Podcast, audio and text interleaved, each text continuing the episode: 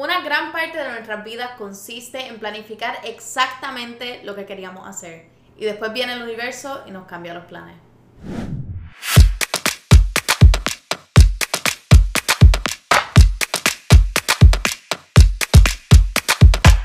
Hola a todos y a todas y bienvenidos a otro episodio de Enemiga del Silencio donde yo les doy consejos que yo no me aplico pero espero que ustedes se vayan aplicando lentamente paso a paso, episodio por episodio.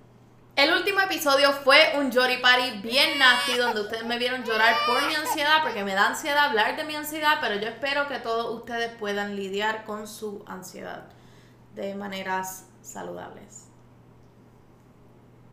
Anyways, el último no fue mucho como un life lesson y de eso es lo que se trata esta temporada de Enemiga del Silencio, así que hoy volvemos a los consejos que yo no me aplico. Creo que todos estamos de acuerdo con que la pandemia nos ha cambiado nuestra manera de planificar las cosas. Y todos estos planes que teníamos super ready para el año pasado, para el 2020, a lo mejor para verano 2021, 2021 en general, eh, pueden haber cambiado por las circunstancias de la pandemia global que estamos atravesando todavía, porque nuestro gobierno y nuestra organización mundial eh, ha hecho un súper trabajo en stomping las estadísticas del COVID para que podamos seguir con nuestras vidas normales. Whoops. Yo soy fiel creyente que para todo en la vida tenemos que tener un plan B y aunque no lo estamos pensando el 100% del tiempo porque queremos que nuestros planes nos vayan bien de primera, hay veces que tenemos que tener un backup para absolutamente todo. A menor escala, hay veces que planificamos un movie date, llegamos al cine y la tanda está llena. Hay veces que planificamos ir para la playa y a Monzón nos dice que nos va a caer una lluvia bien exótica encima. Hay veces que queremos pedir algún restaurante y yo no sé si ustedes son como yo, que vemos el menú horas antes de llegar al restaurante para tener nuestra orden así planificada. No sé si es mi OCD hablando. Llegamos al restaurante y se le acabó, vendieron el último plato y entonces tenemos que improvisar. Pero si ustedes son como yo, siempre van a tener un backup. En vez de la tanda del cine, hacen un Netflix and chill. En vez de ir a la playa, no van a la playa, no les cae la lluvia encima, hacen otros planes. Pero, aunque se nos hace súper fácil escoger un plan B para las cosas chiquitas, tenemos que trabajar un poquito más fuerte para escoger un plan B para las cosas más grandes. Cuando ocurran situaciones que están muy fuera de nuestro alcance. Planificar tu plan B o tener una segunda opción para esos planes grandes no significa que estamos manifestando o que estamos eh, esperando a que esa primera idea o ese primer plan nos falle. Muchas veces el tener un plan B lo que está haciendo es dándonos un poquito de más tranquilidad cuando estamos pensando en ese plan A. Les voy a dar un ejemplo muy personal. Yo se supone que me hubiese ido de intercambio, pero obviamente llegó la pandemia global, lo moví un año y ahora todavía no sé si me voy a poder ir. Pero tengo unos cuantos planes B, so plan B, C, D, E, el resto del alfabeto, se lo pueden imaginar. Pero obviamente ese plan A sigue siendo mi super meta de yo poder irme de Puerto Rico en septiembre y donde van a estar viendo mi podcast hopefully en Madrid. Pero si eso no llega a ocurrir, tengo mi matrícula del próximo semestre aquí en Puerto Rico para poder continuar mi estudio.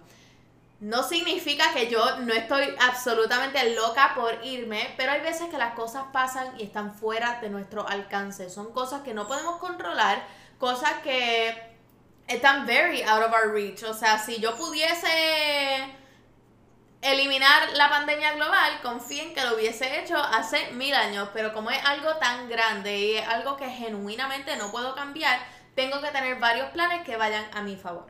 Además de tener un plan B o tener esa segunda opción por si tu primer plan no va como tú pensaste que iba a ir, hay que igualmente aprender a fluir con lo que el destino nos va a poner de frente. Hay que aprender a fluir con esas barreras que se nos van a estar presentando en la vida. Y aunque yo sé que no es fácil, uno mantenerse positivo, uno mantenerse optimista durante un momento de tu vida que está yendo completamente opuesto a como tú pensaste que te iba a ir. Pero ahí es donde entra esa teoría de que la actitud lo es todo. Si aprendemos a fluir con las cosas pequeñas o si aprendemos a encontrar lo positivo en las situaciones negativas de esas situaciones pequeñas de la vida, para las situaciones más grandes se nos va a hacer mucho más fácil. Aprender a dejar las cosas ir y aprender a fluir cuando las cosas no están yendo according to plan es una manera de practicar la salud mental. Cuando tenemos un plan B es una manera de practicar la salud mental, porque así si plan A no funciona accordingly, siempre tenemos ese plan B para recaer sobre él. Incluso creo que tuve algunos de ustedes que cuando yo hice la pregunta en Instagram de cuál es tu plan B para esas situaciones grandes, que me dijeron, a mí no me gusta tener un plan B porque sé que el plan A va a funcionar. Y el día que plan A no funciona el día que venga una pandemia y te quite tu plan A.